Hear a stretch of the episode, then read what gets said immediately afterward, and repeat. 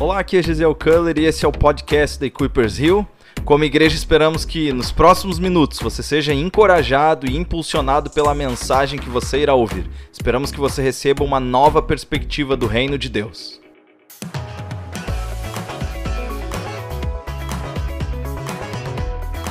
Eu queria agora convidar vocês para a gente mergulhar na palavra. Uh, antes de nós entrarmos na palavra, eu queria convidar vocês para todos vocês orarem, todos vocês orarem para que o Espírito Santo ministre nos nossos corações como igreja. Amém?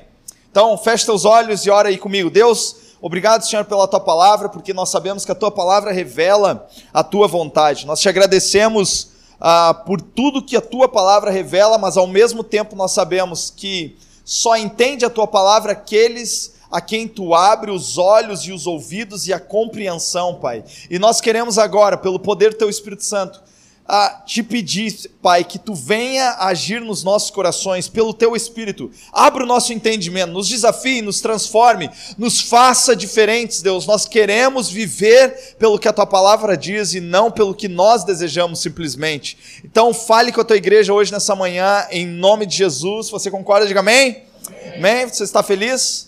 Então dá uma piscadinha aqui para mim, dá uma piscadinha só com o olho direito. Isso aí, obrigado. Uh, Galera, o tema da mensagem de hoje é que é algo bem, bem, bem importante. Na verdade, é algo que muitas pessoas sabem na teoria, mas poucas pessoas aplicam na sua vida, porque para aplicar essa palavra, assim como as demais coisas do Evangelho, você precisa entregar algo, você precisa se disponibilizar para aquilo que Deus deseja fazer. O título da mensagem de hoje é A Grande Comissão Não É uma Grande Sugestão. Você vai entender sobre o que eu estou falando. Que a grande comissão não é uma grande sugestão. É, na verdade, nós vamos estar lendo lá em Mateus, capítulo 28, do versículo 18 até o versículo 20, onde existe um título em que algumas Bíblias mais tradicionais, as Bíblias mais antigas, colocam lá no título. Na verdade, não faz parte do texto bíblico, mas lá em negrito, lá em cima do texto, está assim: a grande comissão, que é o grande mandamento de Jesus após ele ter ressuscitado e antes de, de ascender aos céus, ele dá uma ordem aos seus discípulos. Talvez uma das ordens mais famosas, e vocês talvez já até saibam esse versículo de cor, que diz assim: E chegando-se Jesus, falou-lhes, dizendo: É-me dado todo o poder no céu e na terra. Portanto, ide, fazei discípulos de todas as nações, batizando-os em nome do Pai, do Filho e do Espírito Santo, ensinando-os a guardar todas as coisas que eu vos tenho mandado, e eis que eu estou convosco todos os dias até a consumação dos séculos. Amém. É, esse é o texto bíblico e isso é o que as pessoas chamam da grande comissão, o momento em que Jesus reuniu o grupo de discípulos dele e disse: Olha, tudo que eu fiz até hoje apontava para isso que vocês devem fazer a partir de hoje. E isso muda as nossas vidas, muda a nossa característica como igreja, mas o ponto da mensagem, o título da mensagem é uma negação, porque boa parte dos cristãos hoje, isso é uma das coisas que me incomoda, eles acreditam que isso é uma espécie de sugestão de Jesus e não uma missão dada por Jesus. As pessoas leem esse texto que está dizendo claramente nas palavras de Jesus: olha, vocês agora vão ter que ir, agora vocês vão ter que se deslocar, agora vocês vão ter que sair de uma zona de conforto de vocês, alguns de vocês vão ter que sair da cidade de vocês, e na verdade a ordem para esse grupo de pessoas era: vocês vão ter que sair de Jerusalém, vocês vão ter que sair de Israel, a igreja tem que avançar, esse é o início da igreja, o nascimento da igreja, e Jesus está dizendo: olha Talvez até esse momento na vida de vocês, vocês faziam aquilo que vocês queriam, mas a partir de hoje, se vocês desejam cumprir o meu mandamento, vocês vão ter que ir até as pessoas. Vocês não vão esperar as pessoas chegarem até vocês, vocês vão ter que se deslocar até elas, porque existe um mundo inteiro uh, para vocês conquistarem. E, obviamente, com o passar do tempo na igreja, principalmente hoje na nossa igreja contemporânea, na igreja de hoje, Muitas pessoas acreditam que isso não passa de uma sugestão de Jesus porque elas acreditam que elas podem ser igreja sem ir. Vocês estão entendendo? As pessoas hoje acreditam que elas, eu posso ser a igreja de Cristo sem necessariamente ir até os outros. Mas de Jesus é completamente diferente. Então, eu espero que nos próximos minutos o Espírito Santo desfaça alguns conceitos que talvez alguns de nós tenham, algumas má interpretações e nos purifique, como diz a palavra, através do derramar da palavra dele sobre as nossas vidas, né? Porque esse não é o desejo de Cristo. Na verdade, eu não sei se vocês ficam assustados com esse texto, mas quando eu leio, eu vou pedir um pouquinho de água só para alguém, Isso, é um copinho lá. Ah, quando, quando eu leio esse texto, eu fico muito assustado com a meta que Jesus me deu. A meta é grande. Agora vocês vão, e não ele não disse assim, vão até o vizinho de vocês. O vizinho está incluído nisso, mas não é só até o vizinho. Vá até o próximo bairro. Pegue o ônibus até a próxima cidade. Não, ele está dizendo, obrigado. Ele está dizendo, vão e vão pelo mundo todo. Na verdade, eu queria, antes de entrar em alguns pontos que eu vou estar ministrando, eu queria lembrar o que está escrito em Lucas capítulo 10, versículo 2, uh, ah, que tem muito a ver com essa meta. Também nas palavras de Jesus, Jesus diz para os discípulos dele que a colheita é muito grande. Por isso nós devemos orar para que Deus envie mais trabalhadores. A nossa meta, presta atenção nisso, galera. Galera aqui, Kuiperzil, a nossa meta é muito grande.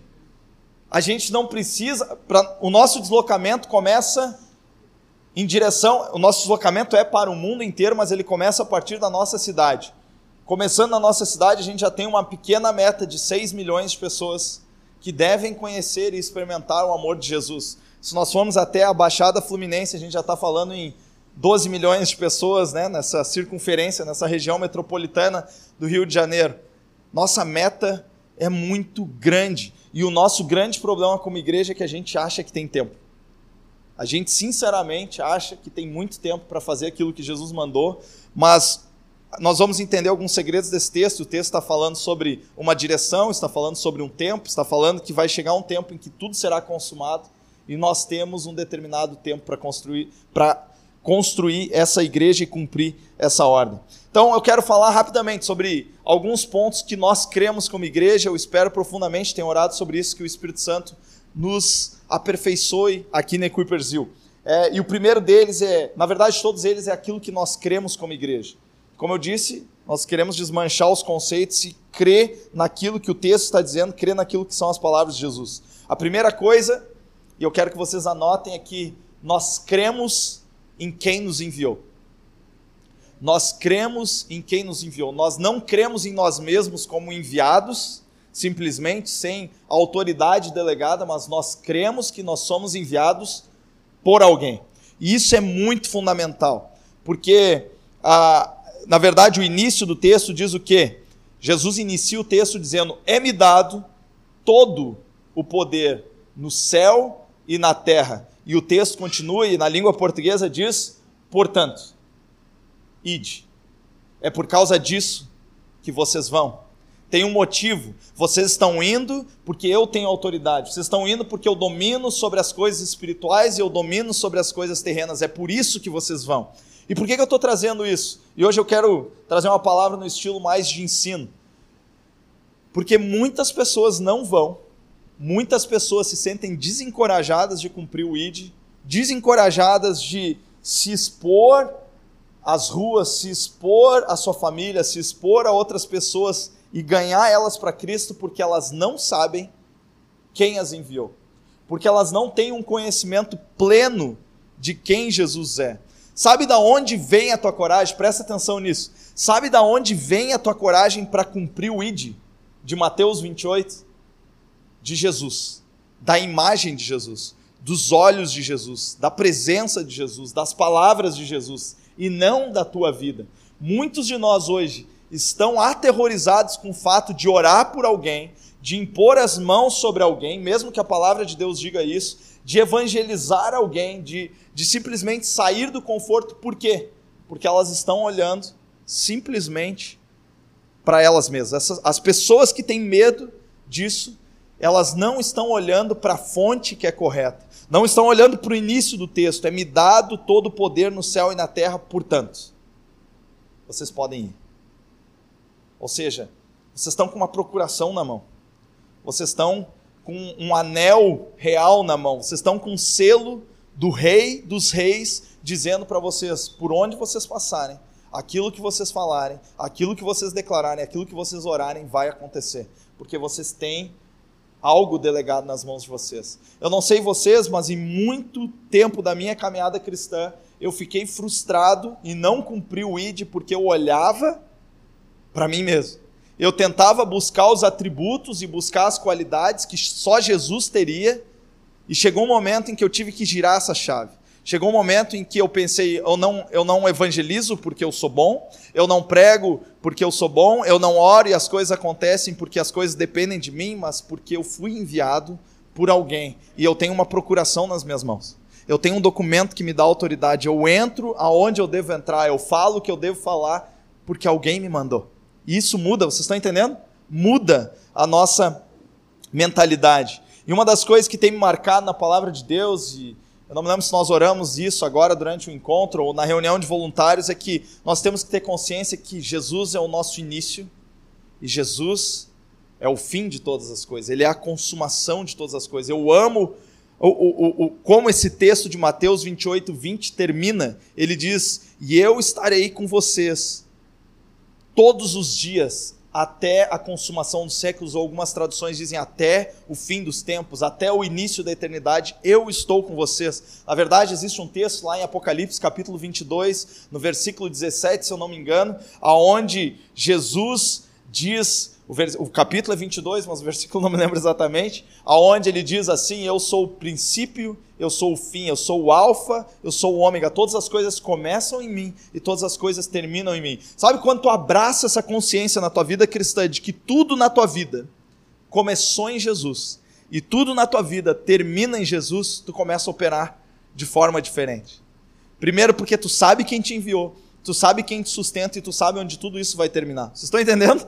Muda completamente a lógica. Quando tu acorda pela manhã, tu não está preocupado com as coisas naturais, tu não está preocupado com aquilo que tu vai comer, com aquilo que tu vai vestir, porque tu sabe que se iniciou em Jesus, vai terminar nele. Tu sabe que existe uma palavra e uma promessa para tua vida, aonde o Espírito Santo está te dizendo aquilo que eu comecei, eu vou terminar. A boa obra que eu comecei em vocês, eu vou terminar. Eu não chamei vocês para falhar, eu não chamei vocês para ir até as pessoas e as pessoas e nada acontecer, mas eu chamei vocês porque eu garanto garanto para vocês e eu coloquei uma esperança no coração de vocês de que alguma coisa vai acontecer quando vocês obedecerem o ID. Então, o primeiro ponto dessa mensagem é que nós cremos em quem nos enviou. Foi-me dado todo o poder no céu e da terra. Segunda coisa que você pode anotar: nós cremos no arrependimento.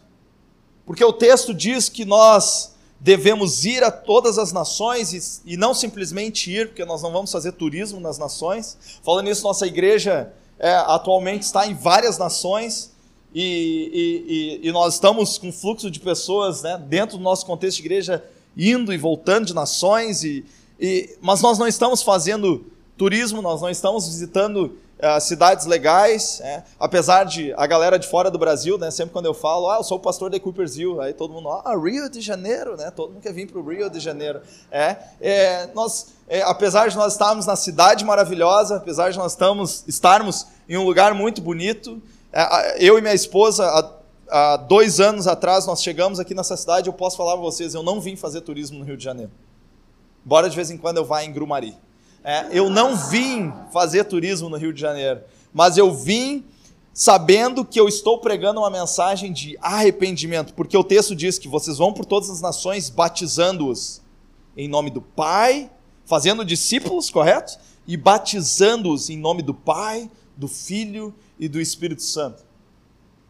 E isso muda a nossa perspectiva, porque quando eu batizo alguém, Biblicamente, eu estou dizendo que aquela pessoa morreu em Cristo e ela está ganhando a esperança de que ao morrer em Cristo, ao perder a sua vida natural, ela ganha a sua vida espiritual, a eternidade com Deus. Ela passa a entrar e operar num nível de eternidade. E o que é a eternidade? O Evangelho de João diz que a eternidade é nós conhecermos a Deus. Quando eu morro em Cristo, quando eu morro para mim mesmo, quando eu morro para as minhas próprias decisões, eu estou dando oportunidade de agora passar, eh, na minha vida, de passar a viver para Deus, em conhecer a Deus. E esse é o princípio da eternidade. E uma das coisas que a gente tem que entender como igreja é que a gente está pregando uma mensagem de mudança de rota. Nós, como Equippers Hill, nós temos que ter essa consciência em tudo que nós fazemos. A nossa pregação não está somente no púlpito, mas em tudo que nós fazemos. E vocês, eu quero muito que vocês entendam isso.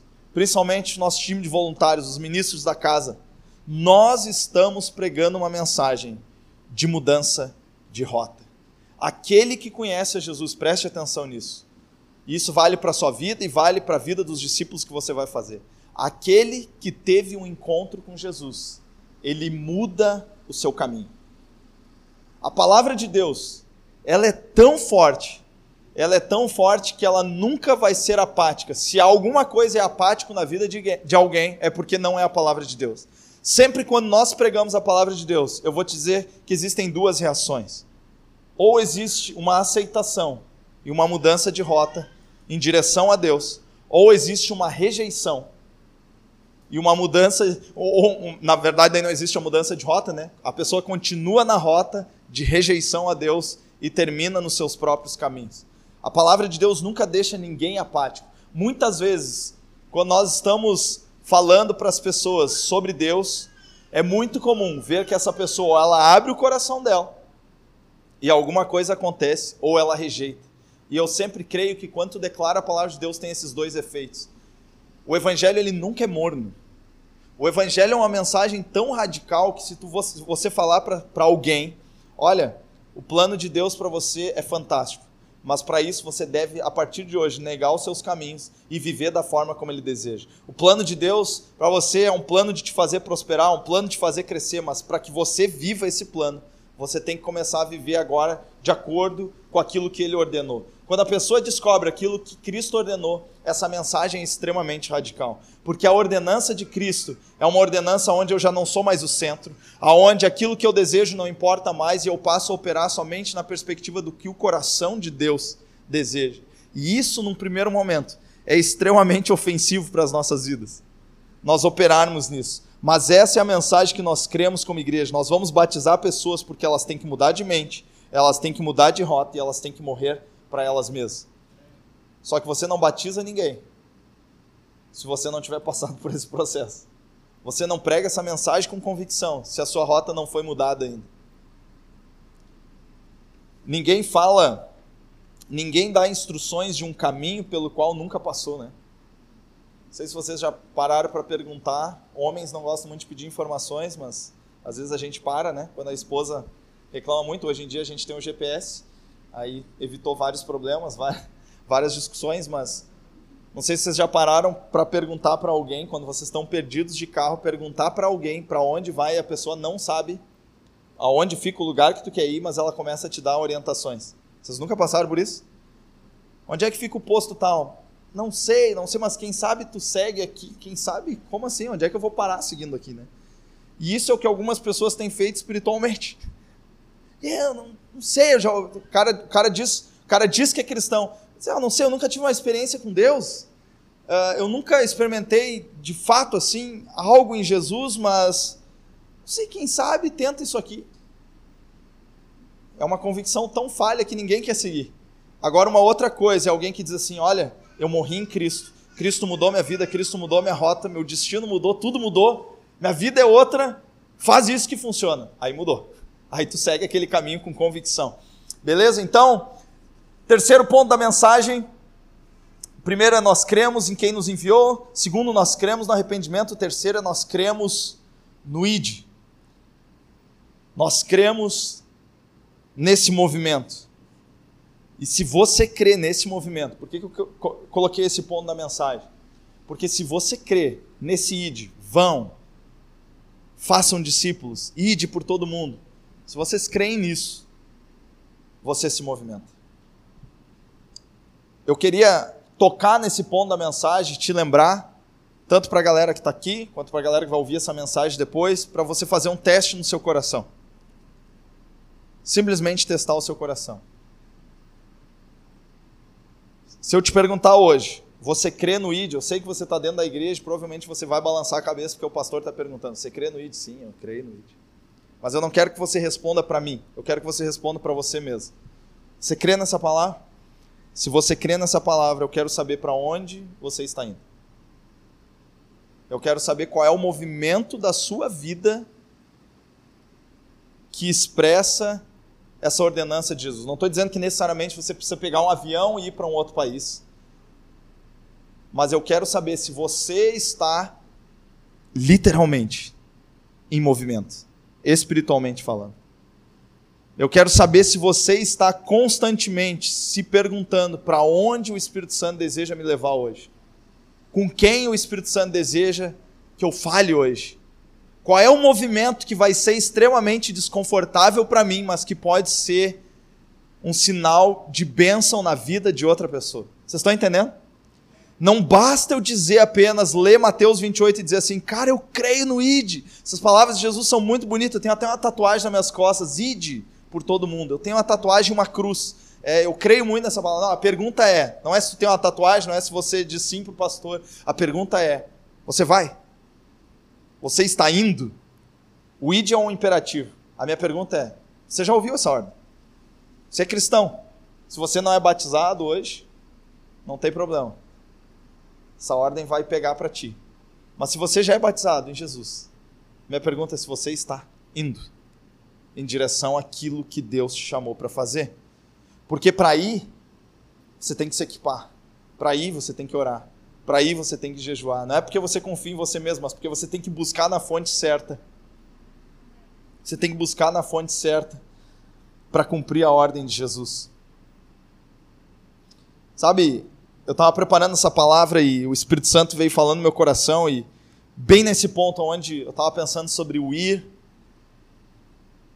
começou a vir uma imagem no meu coração, uma espécie de percepção sobre o movimento. E uma das coisas que surgiu no meu coração foi a imagem de um rio. Um rio é uma figura que a Bíblia usa várias vezes para falar sobre alguma coisa que traz vida, alguma coisa que transforma um lugar. E de fato, por onde passa um rio, existe vegetação, existe vida. Por onde passa um rio, existe uma água viva, literalmente, não uma água turva, mas uma água constante, corrente. Em João 7,38, diz assim: Quem crer em mim, como diz a Escritura, do seu interior fluirão rios de água viva. Sabe, eu acredito que no momento em que alguém tem um encontro profundo com o Espírito Santo, ele não apenas tem a sua sede saciada, mas ele passa a se tornar um rio e uma fonte constante daquilo que é o amor de Deus para a vida das outras pessoas.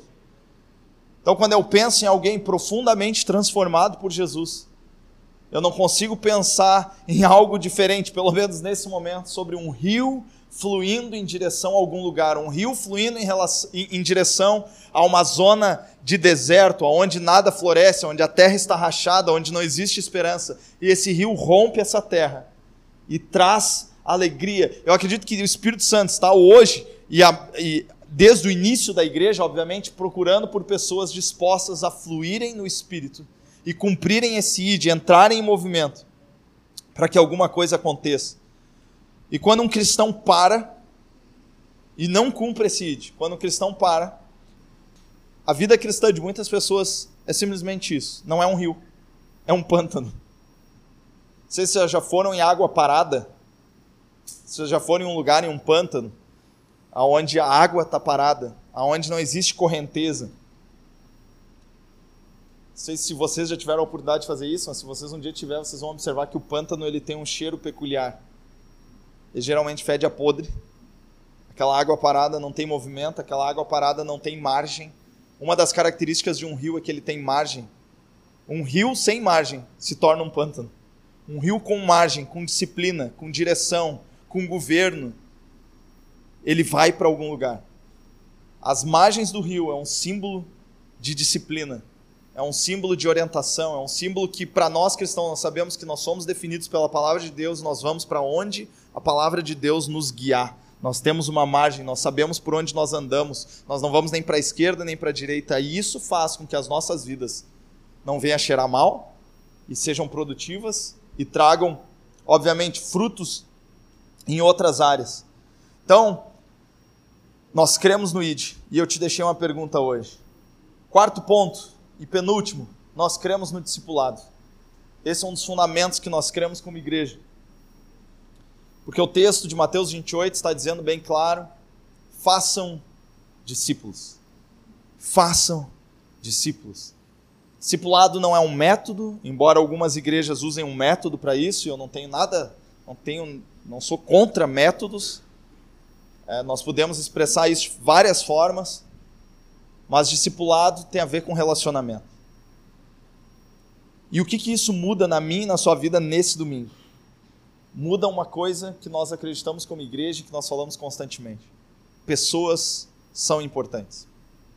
Nós acreditamos que, que ministérios significantes fluem de relacionamentos significantes, ou seja, se não houver relacionamento, não existe Mateus 28. Se não houver contato, se não houver conversa, se não tiver vida aberta, não existe Mateus 28. E por que, que eu falo que essa mensagem é uma mensagem que ela destrói alguns conceitos, ela desmancha alguns conceitos? Porque, mais uma vez, uma das coisas que nós não estamos. Isso é uma das coisas que nós não estamos construindo aqui, mas é uma das coisas que eu vejo em, em vários lugares. Mais uma vez, a igreja contemporânea, a igreja de hoje, criou uma espécie de cristianismo que não combina com Mateus 28. É o cristão que vai até um determinado local de reunião, ele, entre aspas, recebe a sua bênção e ele vai embora dali. Se alguém me provar o contrário como igreja, que isso é bíblico, eu vou te dizer que eu até hoje não achei nos textos bíblicos nenhuma igreja operando dessa forma. Todas as igrejas do texto bíblico estão falando sobre relacionamentos. Podem ser relacionamentos problemáticos, podem ser relacionamentos com dificuldade, pode ser relacionamentos que estão sendo moldados, seja lá o que for, mas são relacionamentos.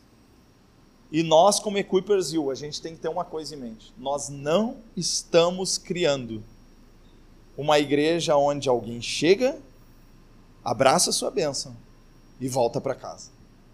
Nós estamos criando um espaço e um ambiente espiritual onde pessoas são acolhidas, onde pessoas não apenas conhecem a igreja, mas também são conhecidas pela igreja e vivem esse relacionamento de forma profunda. Nós cremos no discipulado porque é impossível você fazer discípulo sem conhecer alguém. É impossível você, um mestre, no caso de Jesus, refletir quem ele era à distância por EAD. Não funciona. Jesus não lançou um método EAD. O próprio Deus, tenho certeza que ele tem, teria muitos e muitos métodos para usar com a gente. Talvez, na minha limitação humana, pensando, poderia ter usado várias coisas, ou não. Ou ele sabendo como nós operamos, como nós funcionamos, como nós somos a imagem e semelhança dele, ele decidiu: eu vou ir habitar entre eles. Eu vou ir me relacionar com eles. E se vocês olharem o método de Jesus, é um método fantástico, é do tipo: eu não vou ensinar vocês simplesmente a irem pelo caminho, mas eu vou com vocês pelo caminho. Eu não vou ensinar vocês sobre generosidade simplesmente com conceito. Não vou mandar um e-mail para vocês sobre generosidade, mas eu vou ensinar para vocês no dia a dia o que é ser generoso, o que é perdoar. Eu vou ensinar vocês. E sabe a esperança, a esperança não, perdão, a expectativa de Jesus para nós, como seus discípulos, que fazem outros discípulos, é exatamente essa. Um grupo de pessoas que se relacionam uns com os outros. E uma das coisas que eu tenho falado assim, ó, é, cara, abre tua casa. Bota gente dentro da tua casa. Bota o pão na mesa serve uma janta bacana, não tem uma janta bacana, bota, bota o pão e a margarina, não tem problema. Abre a tua casa e deixa as pessoas entrarem. E dedica tempo exclusivo para elas. Pensando em Jesus, pensando em seguir Mateus 28, dedica tempo exclusivo, eu te desafio a isso. Desliga a TV, desliga tudo. Simplesmente ouve as pessoas. E vocês vão ver o quão sobrenatural isso é. Quando alguém chega na tua casa e você conversa com ela. Tem muita, tem muita gente pensando no sobrenatural dentro da igreja. Meu Deus, queria sentir um arrepio bem grandão, na, na, principalmente na tatuagem que eu tenho aqui, né, de Mateus 28. Queria sentir um arrepio aqui nessa tatuagem, queria sentir isso aqui queimando. Não. só dando um disclaimer aqui, eu não tenho uma tatuagem de Mateus 28, tá, né? Que às vezes alguém pode pensar, tô falando tanto nessa tatuagem, também não desejo fazer, mas eu tô dando um exemplo, né? O cara quer ter uma, uma, uma experiência com Jesus assim, meu Deus, eu quero sentir um arrepio, eu quero sentir um fogo. Aí o cara canta 37 vezes, deixa queimar, deixa queimar, nada contra, deixa queimar. Eu gosto dessa canção, deixa queimar, eu acredito nisso, tem que queimar mesmo. E eu oro desse jeito, não tem problema. Mas, sobrenatural também é quando você olha nos olhos de alguém e você tem comunhão com aquela pessoa e duas pessoas, a imagem e semelhança de Deus, tão diferentes, se unem para falar sobre o plano de Deus para a humanidade, para cada indivíduo. É fantástico ou não é? Só eu que fico é, pensando nisso poeticamente. Não, eu acredito que vocês também, cara. É fantástico quando duas pessoas se reúnem para falar sobre o amor de Jesus. E você só é transformado. E eu encerro esse ponto com, com, com esse algo essencial. Você só é transformado, preste atenção nisso, como igreja. Isso vale para você. Você só é transformado quando você se relaciona. Se você não se relacionar com ninguém, não funciona. Você pode ler, você pode orar, você pode jejuar, você pode cantar, você pode pular. Mas em Mateus 28 eu aprendo que sem outra pessoa a transformação não acontece. Eu preciso de alguém na minha vida. Por isso que a gente está reunido aqui domingo. Amém? Último ponto. Nós cremos em Cristo para todos e tudo para Cristo. Nós cremos em Cristo para todos e tudo para Cristo. E eu vou te explicar essa frase. Nós cremos quando, quando, quando Jesus nos dá a ordem em Mateus 28 sobre nós irmos para todo mundo, ele não diz para nós excluirmos ninguém, ele não diz para nós pensarmos sobre quem nós falaríamos ou não, ele simplesmente diz, ele, ele diz: vão e façam discípulos. Vão e façam discípulos. Ou seja, nós estamos pregando uma mensagem que é para todo tipo de pessoa, independente da transgressão, independente do pecado, independente de onde ela se encontra, porque nós sabemos exatamente como igreja para onde Jesus pode levar ela. Nós sabemos qual é a diferença de rota que essa pessoa pode ter na sua vida. Eu gosto da frase que não importa a pergunta, Jesus é a resposta. Não importa a pergunta, não importa o que qualquer pessoa esteja perguntando no mundo nesse momento. Nós, como igreja, nós temos uma resposta e é Jesus. Não importa. E eu amo isso. Nós cremos que Cristo, em Cristo para todos. Cristo para todos, todo tipo de história, todo tipo de pessoa, porque nós sabemos que Ele pode perdoar e refazer todas as coisas. Mas nós também cremos em Cristo, em, perdão, nós também cremos em tudo para Cristo. Cristo em todos e tudo para Cristo. Ou seja, Cristo não é para apenas uma parte da minha vida, não é apenas para uma parte da minha história, não é apenas para um dia da minha semana.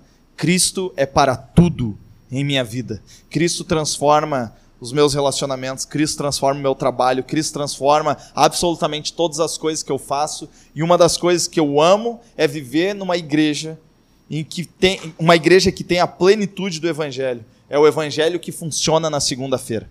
É esse evangelho que eu estou pregando o evangelho que funciona na segunda-feira. Não é o evangelho que simplesmente, embora isso seja muito importante, funcione no momento de adoração no domingo. Embora eu ame isso.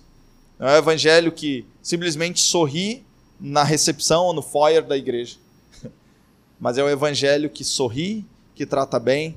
Esse é o evangelho que nós estamos pregando. O evangelho que é pontual, o evangelho que entrega serviço, o evangelho que serve, o evangelho que trata bem o cliente, o evangelho que não fala mal do chefe, o evangelho que. Esse evangelho é o que a gente está pregando.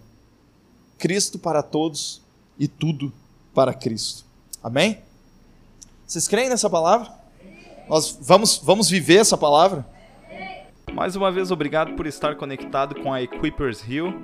Fique à vontade para compartilhar essa mensagem com mais pessoas. E se você tomou a decisão de seguir a Cristo hoje e deseja continuar caminhando com a gente ou simplesmente compartilhar sobre o que essa mensagem mudou na sua vida, por favor, entre em contato através das nossas redes sociais, Instagram ou Facebook, no arroba EquippersHill ou através do e-mail riodejaneiro.equipperschurch.com. Nos vemos na próxima. Um abraço.